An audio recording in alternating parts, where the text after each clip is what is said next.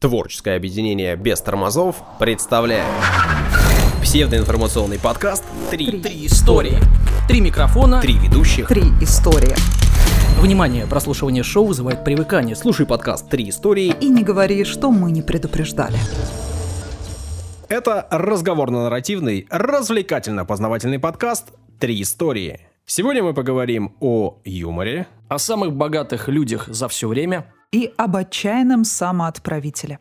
у микрофонов Данил Антоненков. Дарья Лебедева. И Александр Онищук. Не могу удержаться, о ком, Дарья? И я не могу удержаться. О чем, Саша? Ты о юморе. Да, Посерьез- я так и не поняла, ты сегодня завершаешь цикл. Да. Ну Ладно, ладно. Начинаем мы с благодарности обычно. Спасибо тем, кто слушает. Спасибо за день. Спас... Ну, а- Да, а, спасибо всем, кто оценивает, и вообще всем-всем-всем спасибо. Впереди три истории, мы вам их расскажем, вы их послушаете. Вот такая простая схема взаимодействия у нас с вами. Запишите, если вдруг не запомнили. Ага. Отбивочку, пожалуйста.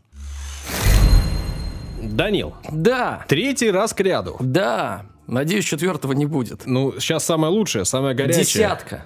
Топ-10. Топ-10 самых богатых людей за всю историю человечества. Кто включил, э, собственно, наш подкаст впервые, э, может промотать выпуски. В предыдущих двух выпусках э, я рассказывал тоже о богатых людях. Начал с 37 места. Их 37. Итак, ладно, поехали. Десятое место. Джефф Безос. Помните такого? Сейчас есть он, кстати, живет. Да-да. Лысенький такой. Состояние 177 миллиардов. Основатель интернет-магазина Amazon. Открыл его в 94 году в сарае, а именно в гараже в Сиэтле. Сегодня это один из самых крупнейших э, онлайн-ритейлеров. В феврале этого года Безос объявил о своем решении уйти с поста гендиректора. После отставки он стал занимать пост исполнительного председателя. Также ему принадлежит газета «Вашингтон-Пост» и частная аэрокосмическая компания Blue Origin. Blue Origin. Blue Origin можно и так сказать, да.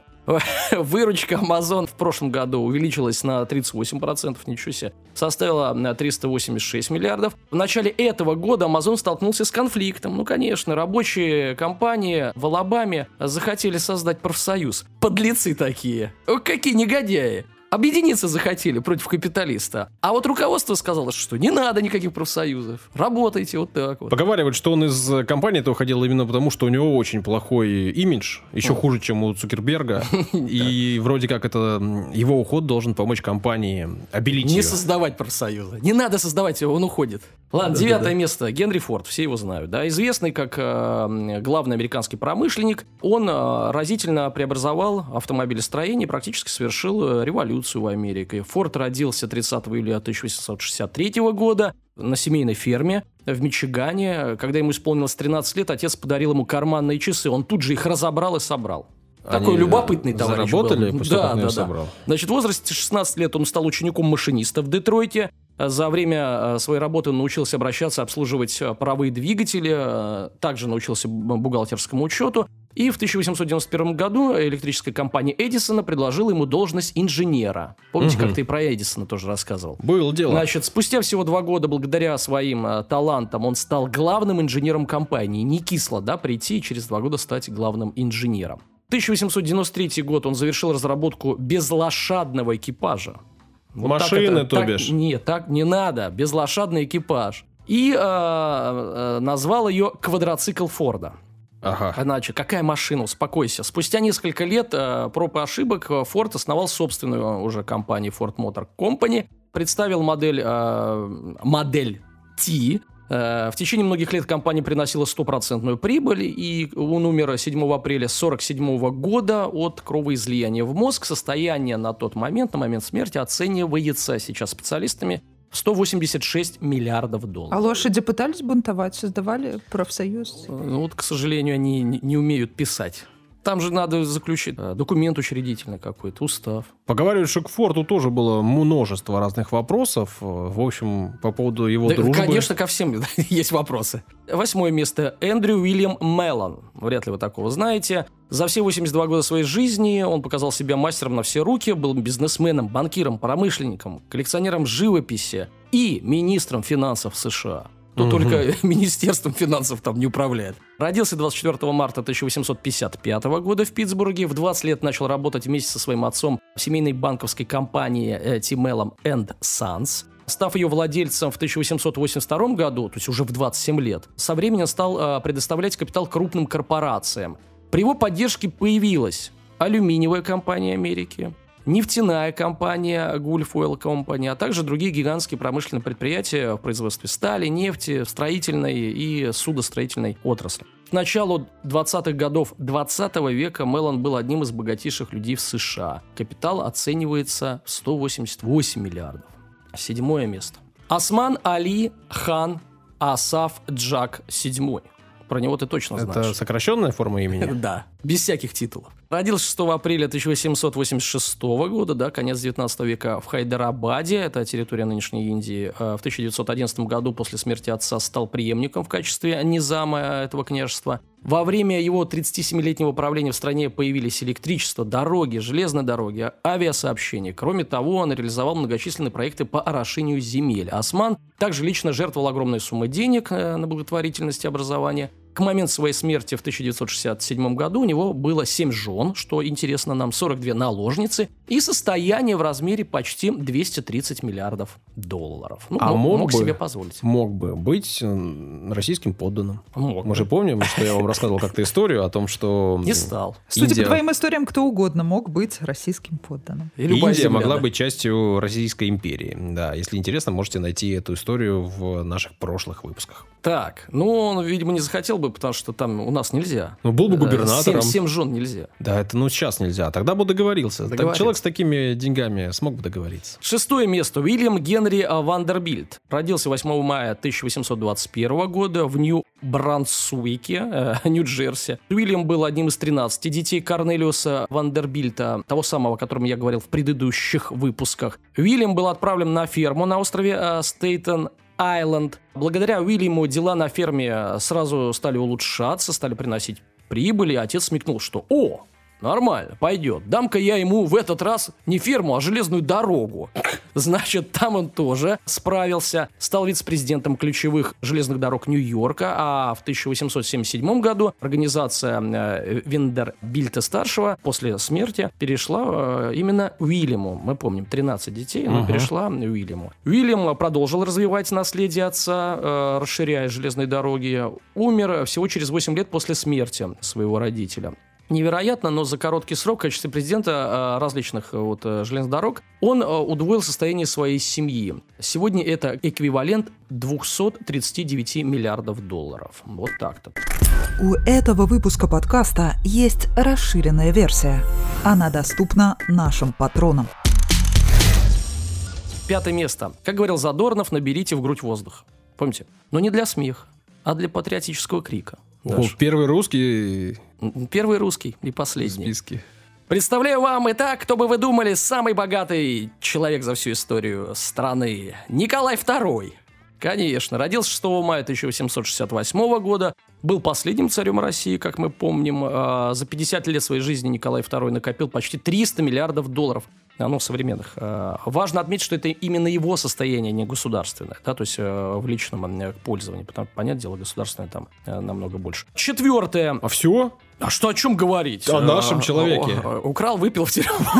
В общем, ну, Например, у него была яхта. Огромная яхта, на которой он больше всего любил у проводить меня время. история не, не о яхте а, Николая II. О ней ты расскажешь, хорошо? Как-нибудь. Да. Четвертое место. Эндрю Карнеги. Промышленник, стальной магнат, был одним из богатейших бизнесменов 19 столетия. Является основателем а, вот этого университета Карнеги Меллона. Он с тем еще Меллоном, Мгм. да, да, они сообразили на двоих. Родился 25 ноября 1735 года в городе а, Данфермлин, это в Шотландии. В 48 году, то есть 13 лет, его семья перебралась в Америку, обосновалась в Пенсильвании. Свою первую работу в США он нашел на ткацкой фабрике а, в качестве смотрителя бобин. То есть один из немногих, кто не унаследовал. То есть сначала работал смотрителем бобин. Перешел потом работать на телеграф. В 18 лет устроился на железную дорогу помощником телеграфиста высшего должностного лица компании. В течение трех лет Карнеги а, продвинулся по службе, став управляющим. Вот так-то. Карнеги также сделал многочисленные инвестиции, которые впоследствии э, стали основой для его успеха в бизнесе. В 30 лет он ушел из железнодорожной отрасли, чтобы сфокусироваться на других интересах. И к 53 годам Карнеги построил свой бизнес в области металлургической промышленности, основав крупнейшую в мире компанию по производству стали. Carnegie Steel Corporation произвела революцию в сталелитейной отрасли в США. В 1901 году Карнеги отошел от дел, продал бизнес, Сделка принесла ему 310 миллиардов современных долларов. Да вот я считаю, что такие люди как бы достойны уважения. Да стоял там смотрителем бобин и вот такой, молодец. Но сейчас это уже, ребят, нереально почти, нереально. А да, третье мне место... кажется, тогда это было не так, чтобы сильно просто сделать. Попроще, попроще. Третье место. Итак, бронзовая медаль. Джон Рокфеллер. Ага. Ну, ну Рокфеллера, конечно. Фамилия. Значит, э, он часто упоминается как отец нефтяного мира. Родился в 1839, то есть в 19 веке. Э, он э, стал не только основателем компании Standard Oil, да, компания, но и первым долларовым миллиардером в истории человечества. Вот с него идет, как говорится, отчет. В 16 лет Рокфеллер устроился на работу в качестве ассистента бухгалтера в компанию Hewitt Tuttle. К 20 годам а, он вместе со своим бизнес-партнером основал компанию, торговавшую сеном, мясом, зерном и другими товарами. К концу первого года работы их компания заработала 450 тысяч долларов. Будучи прекрасным бизнесменом, он понял, что наступает отличное время для нефтяного бизнеса. 1863 год, ему получается 24 года. Он открыл свой первый нефтеперегонный завод. Вот так-то. В 24. А что ты сделал? Бухгалтер он простой, да ну и пусть. Да-да-да. А, значит, за два года этот завод стал крупнейшим в регионе. Ему 27 лет, да? Крупнейший уже э, завод. Через год с братом запустил второй завод в Кливленде э, и занялся экспортом. Через два года уже этот завод стал крупнейшим в мире.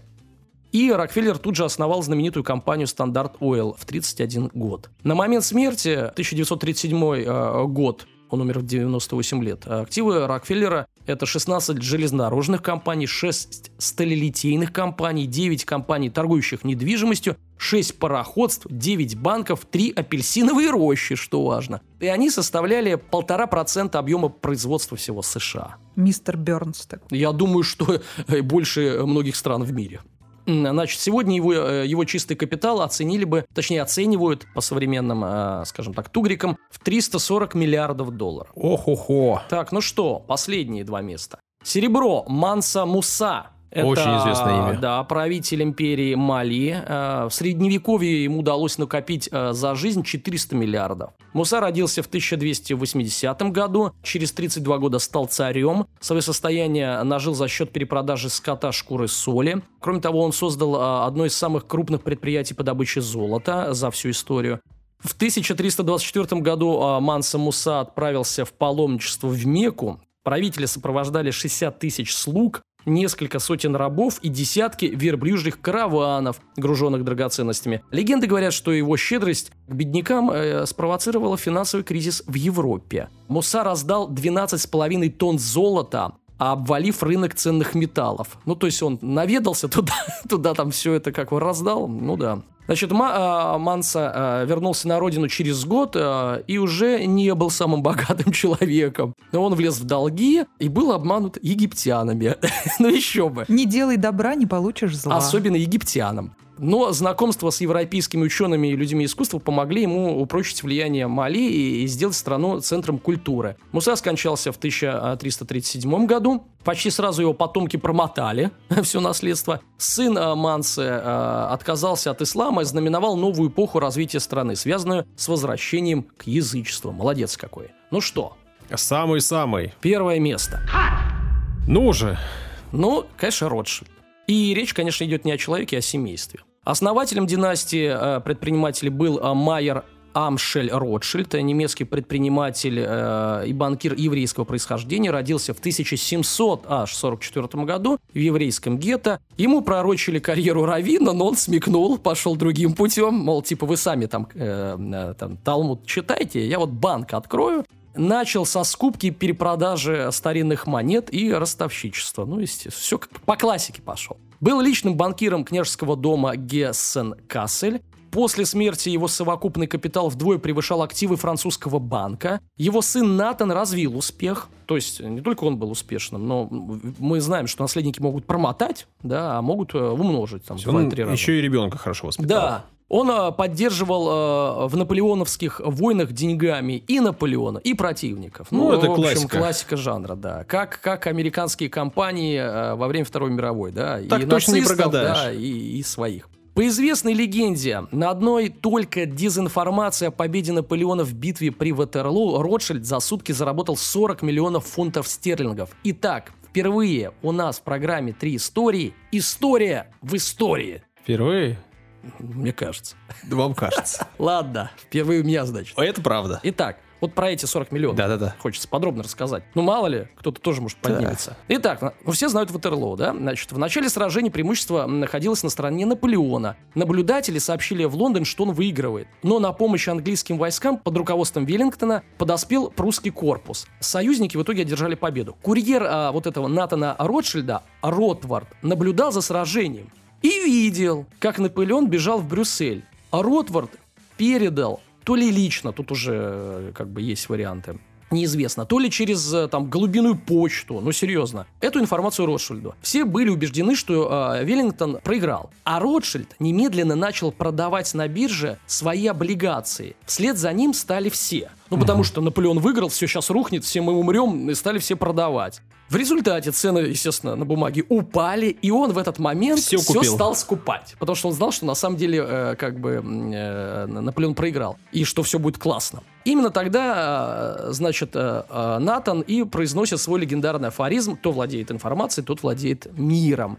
Этот рассказ основан на биографии Ротшильдов, написанной Джорджем а, Дарнавеллом. В то же самое время есть источники, которые опровергают вот эту Ничего историю. такого не было? Да, ну, красиво. Ну, по крайней мере, он нажился на 40 миллионов, это 100%. Возвращаясь к богатствам Натана. Это все, завершили историю в историю. В 1816 году Англия э, демонетизировала серебро и приняла золотой стандарт. К этому времени Ротшильды контролировали значительную часть золотых запасов и фиксировали его цену. Вот так-то, управляли. Сегодня состояние Ротшильдов оценивается экспертами в 350 миллиардов. Сегодня. Некоторые специалисты говорят и о триллионе. То есть посчитать такие деньги очень сложно. Итак, как итог, что мы видим? Чтобы стать миллиардером, нужно родиться либо миллиардером, либо ну, миллионером, минимум. Ага. Очень редко можно стать миллиардером за свои заслуги. В основном это можно было в средневековье сделать, когда реально рисковали жизнью, но это в предыдущих выпусках особенно да, э, показано. Когда ты проявил себя на войне, тебе земли-земли, замки-замки, и ты стал э, крутым чуваком. Ну и то, не крестьянину, да, надо все какие-то титулы иметь. Ну и в новых сферах бизнеса, вот когда только что-то начинается, например, нефть открыли, вложился, поехали. Ну там железные дороги только начали строить, поехали. Поэтому, ребята, вот вам три пути. Ну, а если вы родились в России, то у вас только один путь – родиться императором. Данил, Да! мы тут с Дашей тебе Так. практически изменяли. Вау! Ты с двумя другими мужиками. Блин, Саш, я не могу тебя с Пам-пам-пам. этим поздравить, вот никак. Если бы с двумя девушками я бы... Ну ладно, такая измена прощается. Мы с Дашей ходили в подкаст э, в качестве гостей. В подкаст «Маскульт». Так, Уже этот э, эпизод доступен для всех слушателей. Оставим ссылочку в описании. Можете сходить послушать. Мы говорили про франшизы большие и яркие из нашего детства, из нашей юности. Мы говорили о чужих и об Альфе. м, как интересно. Вот, Даша оказалась большой фанаткой Альфа. Мгм. Ну она в костюме Альфа, я думаю, что пришла сегодня? Рассказывала С той истории, записи не переоделась. Если понадоблюсь, я буду у холодильника. Хорошо. как она бегала по длинному коридору и чуть ли не сшибала там все в радости от того, что ей подарили Альфа. В общем, если хотите послушать, то отправляйтесь по ссылке и вообще послушайте ребят. Я буду честен, я этот подкаст слушаю, именно поэтому у нас и получилось э, совершить такой вот поход в гости. Ребята рассказывают о кино, рассказывают о больших франшизах, э, не только о кино, вообще о всяких разных. И если вы хотите немножко поностальгировать, немножко вспомнить свою юность или детство, или просто о чем-то таком, что было давно послушать, то отправляйтесь туда, там такой ламповый звук, э, немножко все размереннее, чем у нас, немножко все спокойнее, чем у нас, и выпуски там такие подлиннее, примерно раза в два. В общем, если хотите, отправляйте, послушайте Маскульт, рекомендую. А я думал, что ламповым может быть только свет. Даша, и все же, твое название меня заинтриговало весьма и весьма. Давай его повторим для начала.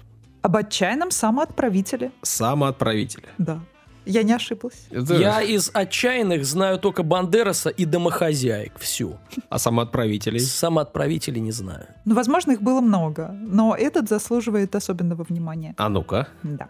Зовут его Реджинальд Спирс. Он жив по сей день. С ним Ого. все хорошо. То есть от, да. сам отправился нормально, И успешно. самопринялся. Да, да, Но действительно. это же тогда, это как называется? Спойлер. Неинтересно будет слушать. Интересно, для самурая важна не цель, важен путь, поэтому это А для действительно... самоотправителя вдвойне важен да, путь. это правда, на самом деле. Этот человек переслал себя авиапочтой в большой деревянной посылке из Великобритании в Австралию. В общем, как он попал в Великобританию вообще? Он не оттуда, потому что... Он прилетел туда, чтобы восстановиться после спортивной травмы. Он спортсмен. Мгм. А, А вид спорта известен? Он был легкоатлетом. Мгм. И рассказывают некоторые источники, что он показывал неплохие успехи в метании копья. Мгм. В общем, он планировал участвовать в Олимпийских играх. Ого. Да. Но, Надо будет как-нибудь об Олимпийских играх поговорить. ну, в общем, когда выяснилось, что готовиться он не сможет из-за травмы, все бессмысленно, он э, Всё вынужден тлен. был искать, да, все тлен, нужно было искать работу, чтобы накопить деньги на обратный билет в родную Австралию, потому что его там ждала семья. На самом деле у него скоро день рождения, можно будет его поздравить. Открыткой. 14 декабря, да, он стрелец, между прочим, если вам это о чем-то говорит. Но он же метал копье почти. Да, да, да. да. Всё всё со- связано. Пазл сложился. Но на самом деле его история не такая уж и чистая. То есть такой э, действительно отважный в- со знаком минус человек, поэтому он не любитель показываться в СМИ лишний раз, я И так выходить понимаю. из дома. да. Да, о нем проще почитать. Действительно, да, мне кажется, он из дома выходит редко. Но удалось, тем не Только менее. чтобы с утреца бросить копье. Редко, но метко. В общем, ему удалось найти работу. Ну, понятное дело, спортсмен, который метил попасть на Олимпийские игры, у него там были амбиции какие-то, еще что-то. Но он себя не воспринимал как разнорабочего какого-то. Но он устроился, в общем, в аэропорт лондонский и действительно начал копить себе на билет, который был дорогим, на самолет. Но у него украли кошелек. По другой версии, которую я нашла в другом источнике, багаж у него целый украли. То есть тут еще опять бендеровщина какая-то начинается. Не, ну представьте, человек работает вместе, вместе, где, а, в принципе, самолеты ежедневно отправляются на его родину. Какой смысл вообще работать, если можно, да? Что-нибудь придумать. Короче говоря, он придумал единственный верный способ самоотправиться. Ну, правильно. Естественно, у него был друг. У таких людей всегда есть верный друг. Мгм. Это атлет, метатель Джон Максорли. Вместе с ним они начали готовить этот план. Друг ему сколотил ящик. Они решили, что раз животных могут отправлять на такие расстояния большие, то и с человеком ничего не произойдет. Они рассчитывали, что за полтора дня он туда самодоставится с комфортом, и все будет хорошо. Но Кушать как бы не нельзя. так. Но на самом деле отправление-то тоже стоило дорого.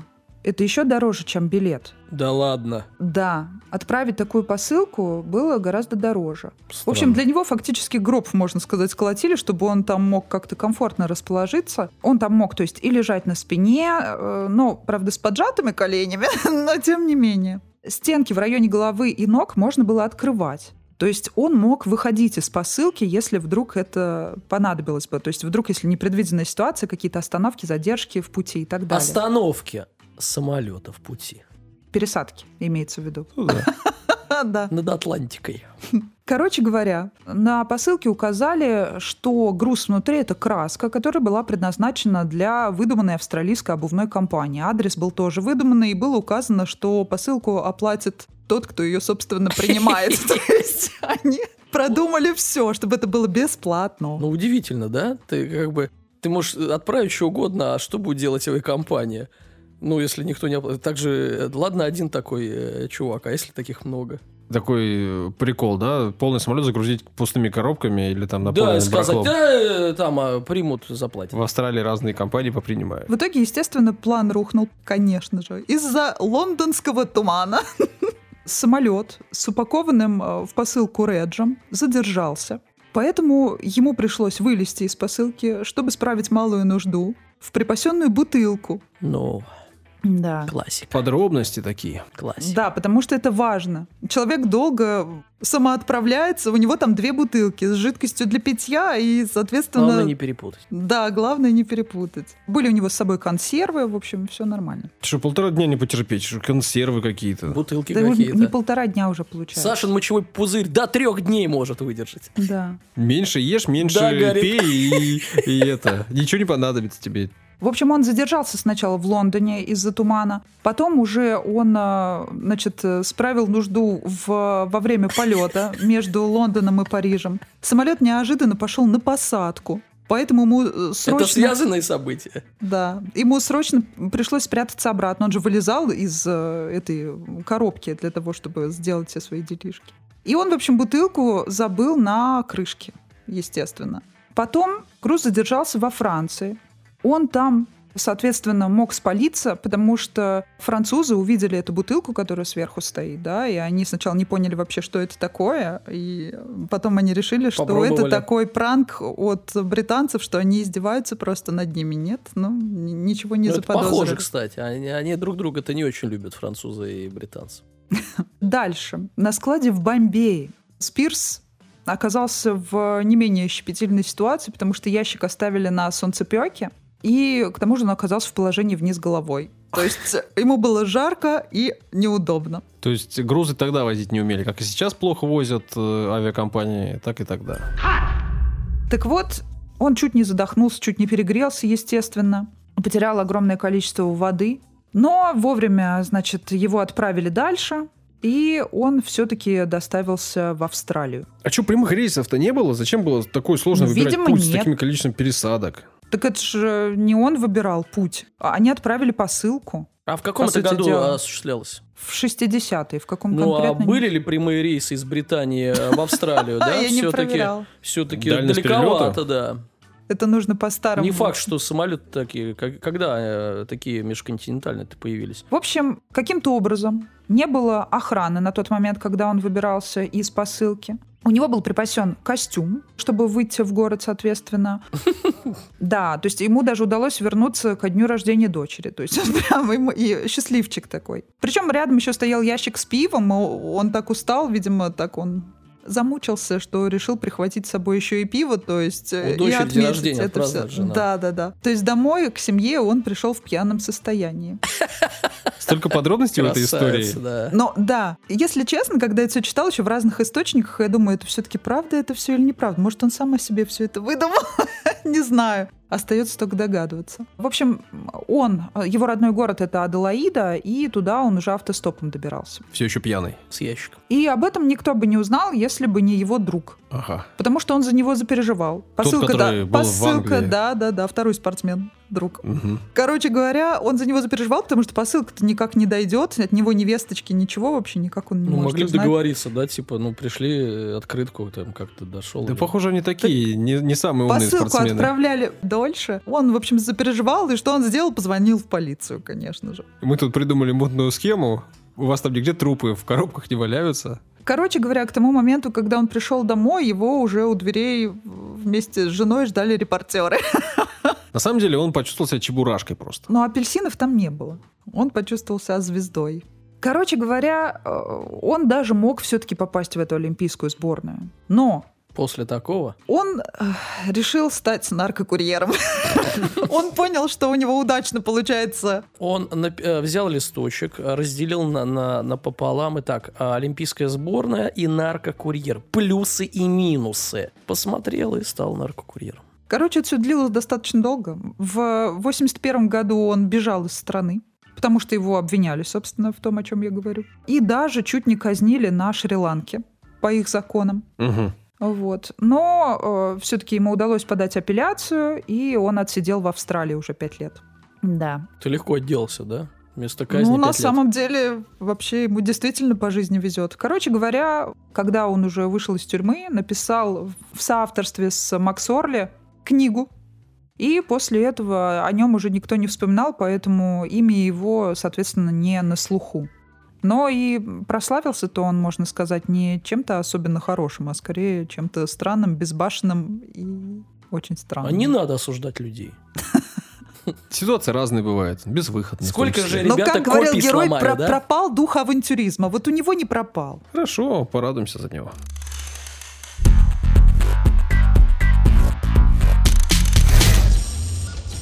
Данил, Даша, вы знаете, что не так давно мы тут были на первой странице в подкастах Apple. Так, или Apple. Ну, или Apple, это уж как вы хотите. Да-да-да. Большое количество людей новых увидели наш подкаст, пришли, послушали, кому-то не понравилось. Так. Это нормально. Были такие? Да. Ты смотри. И а. они нам наставили кучу разных единиц в оценке в Apple. Так. И теперь наша оценка там Ну. меньше четырех. Так. Три с чем-то. И я хотел попросить слушателей поднять нам оценку. Вы не против? Да. Так вот, если вдруг вам нравится наш подкаст, и вы слушаете его на Apple, то прямо сейчас, пожалуйста, поставьте на паузу, пойдите в приложение подкаста и поставьте нам оценку, ну, какую считаете нужным. Если считаете, что единица, Короче, у нас сейчас опустится меньше трех. ну, просто нам кажется, что три с лишним это не вполне наш уровень. Мы рассчитываем, ну, хотя бы до Саша 4 с хорошист. небольшим. Да-да-да, Нет, на самом деле просто я многие нас медалист. слушают, но оценки не ставят. И если те люди, которые нас слушают регулярно, все поставят нам оценку, я думаю, что эта ситуация мгновенно исправится. Да. Все в приложение! Бегом! Если вам не сложно, загляните в приложение на Apple, поставьте нам оценку, напишите комментарий. Будем очень вам благодарны, если вы это сделаете. Спасибо. Дарья, Данил, вы тут пару раз за последние выпуски назвали меня душнилой. Как мы По- могли... Да Нет, у меня другой вопрос. А в где этом, подтверждение? В этом выпуске мы называли Сашу на- э, Душнилой Нет. нет? Надо исправиться. Душнила ты даже здесь.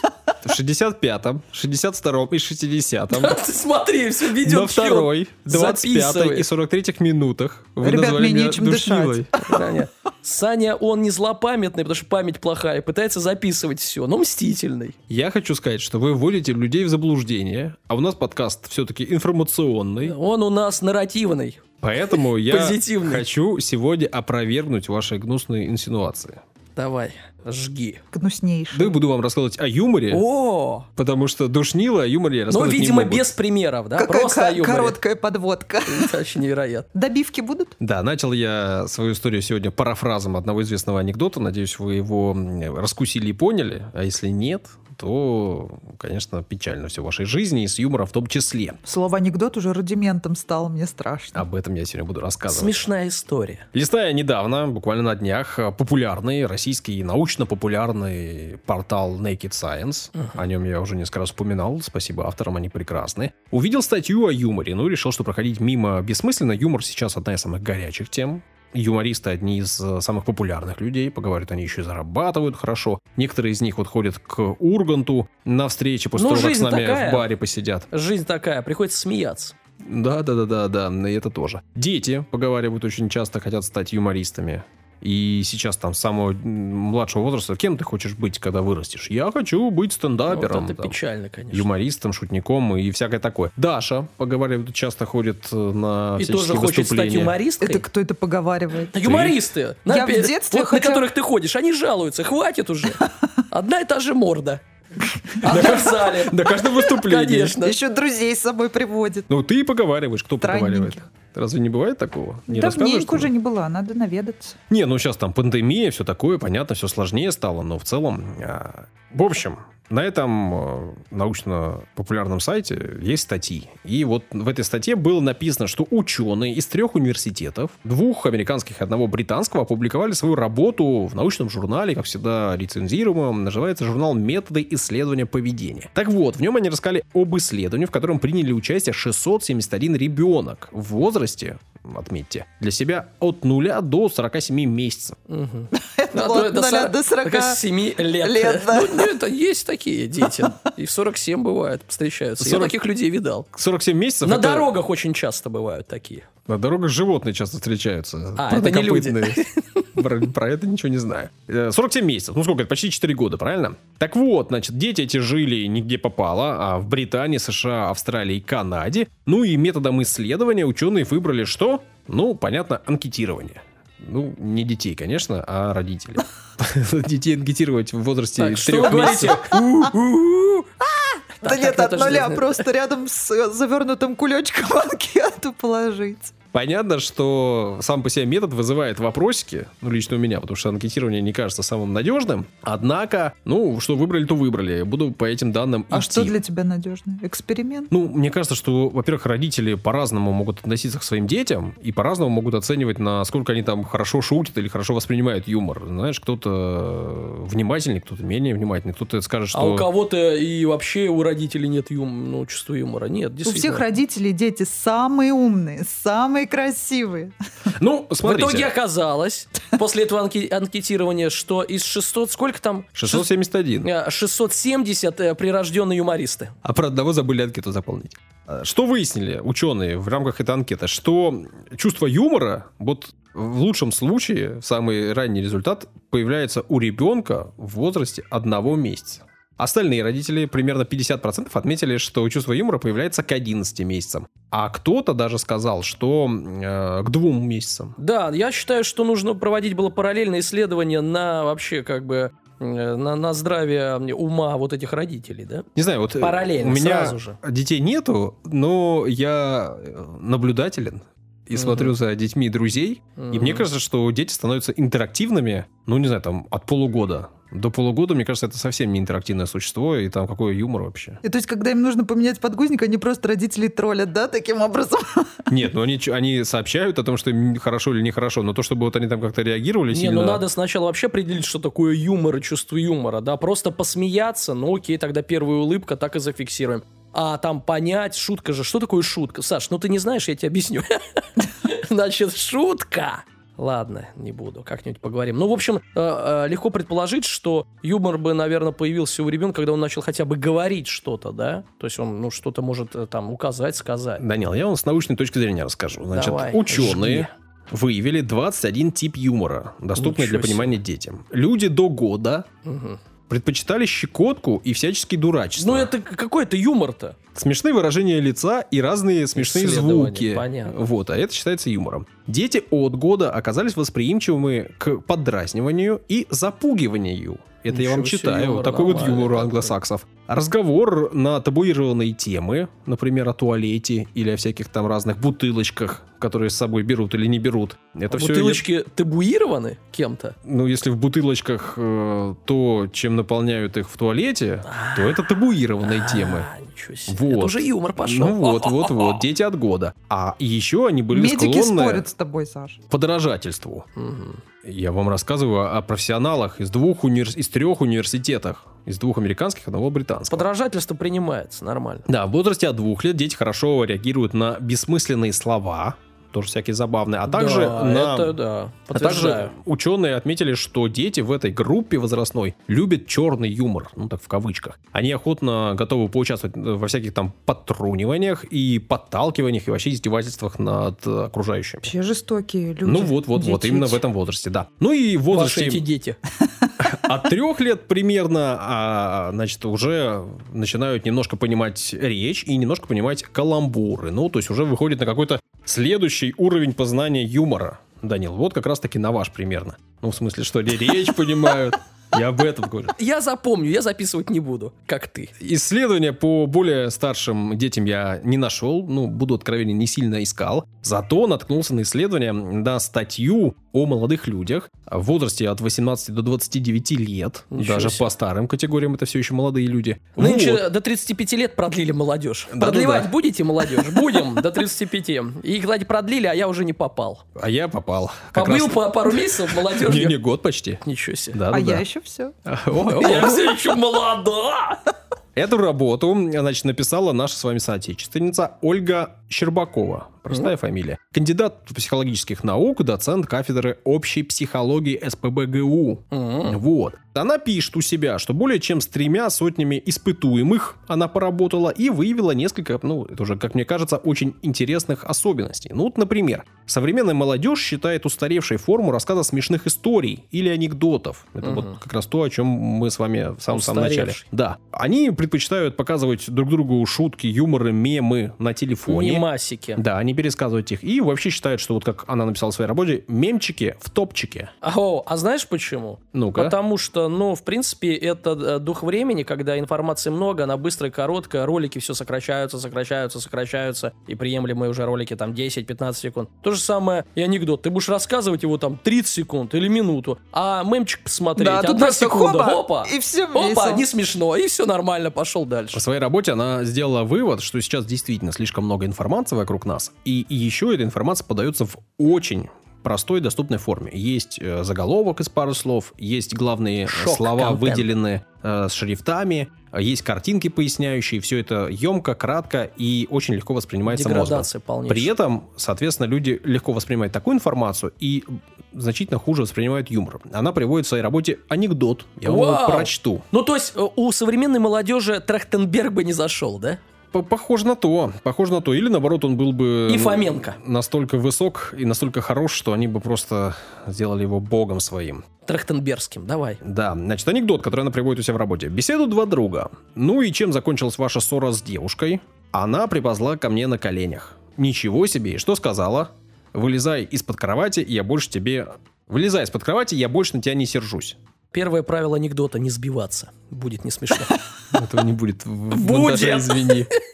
Анекдот простой. Не сказать, что сильно смешной, но в принципе понятен. Я думаю, что всем из нас. А вот кто-то из молодежи не считывает э, смысл. В чем прикол анекдотов и вообще шуток, ну, таких сложных? Попытаюсь сейчас сформулировать. То есть должна быть какая-то причинно-следственная связь, ты должен ее быстро установить, и тогда станет смешно. Если связь очень короткая, ну, например, там человек упал на банане или там что-то сказал, там, э, ну, коротко, А, Б, то это не смешно. Это смешно только э, тем, ну, у кого с чувством юмора плохо, и у кого, ну, ну, скажем так, интеллект, что ли, не развит. А если связь очень длинная, то есть шанс просто до нее не допереть от А до Б. И тогда не будет смешно, и надо думать, думать, тебе должны разъяснять. То есть это должна быть идеальное вот это, идеальное расстояние. И мало того, для определенной аудитории. Для кого-то вот одна и та же шутка зайдет, потому что аудитория э, принимает такое расстояние, ну, в своем развитии. А для, до кого-то не дойдет, потому что окажется с- шутка либо слишком, э, ну, расстояние между А и Б длинным, либо слишком коротким. Это моя теория. Даша, Нет, ты там- меня душнила называешь, да? Это моя теория. Мне кажется, все наоборот. И, кстати, наоборот. прос- простота, простота в донесении информации это как раз-таки залог того, что тебя быстрее поймут. И ученые хорошие смешно. пишут доступным языком. Нет, Причем вообще тут про информацию. ученый? Нет, я про а шутки по поводу говорю. шутки объясню, почему, например, КВН уже никто не смотрит, почему он не так популярен. Потому что там все время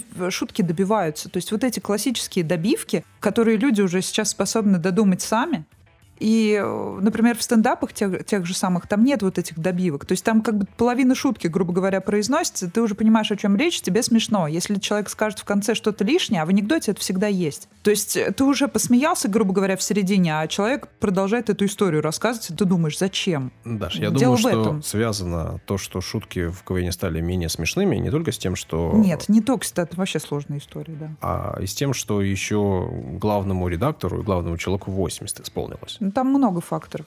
Так Все что- не буду называть. Да, ладно, не Ты думаешь, речь. он реально их редактирует? Не-не-не, там есть редакторы молодые, они все Я думаю, делают. что молодых Не-не-не. редакторов он нанимает, и они Понятно. работают по его схеме. И они молодые с его Схеме, точки Да зрения. нет, нет, нет. Да, да, и молодые они действительно на фоне главного. При этом все же стоит отметить, что иногда шутку мы не понимаем не потому, что мы тупые или у нас нет чувства юмора, а потому что шутка действительно плохая, ну, не смешная. И интересно, что э, такие вот э, проколы со стороны мужчин и со стороны женщин воспринимаются людьми по-разному. Другие ученые в журнале «Экспериментальная социальная психология», психологи из Ельского университета, собрали э, группу людей, такую немаленькую, 5,5 тысяч человек, и провели серию из 10 экспериментов. И они в этой серии просили мужчин и женщин рассказывать шутки, в том числе заранее ну, не смешные и плохие. Они не какие-то ужасные, они не такие, которые бросают тень на человека, они просто не смешные или просто глупые. Так вот, если женщина рассказывала анекдот, и он был не смешным, то это никак не влияло на восприятие ее общества. Конечно. Ну, то есть, потому что это было ожидаемо от всех, и люди такие, ну, да, нормально, как бы, а чё? А если бы мужчина рассказывал несмешные шутки, то его воспринимали как э, достаточно глупого, конечно. невнимательного и вообще такого не самого Ожидания привлекательного. от мужчин выше, понятно. Такие В дела. юморе. Равенство гендерное у нас во всем процветает, во всем. Опять сексизм этот. Е. Спасибо всем, кто добрался до завершения подкаста. Спасибо говорю на старте, спасибо говорю сейчас. Вообще. Специально. Человек, спасибо. Человек, который послушает Фэнс мэн. от начала до конца, дважды услышит это благодарность от меня. Что еще хочу сказать? Спасибо вам, ребята, что вытерпели до конца, не ушли, несмотря на то, что я душнила. Я вам припомню. Да ты уже, да ты ничего ты не запомнишь, ты записал, все. Так, в следующий раз на разных языках хотя бы спасибо выучи. Да, მადლობ, да. там что еще. მადლობ. Все, наверное... Дагер что такое еще можно сказать? Ну. Слушайте наш подкаст, слушайте все подкасты, слушайте. И будьте внимательны. Все, на этом пока-пока. До свидания. Всего хорошего.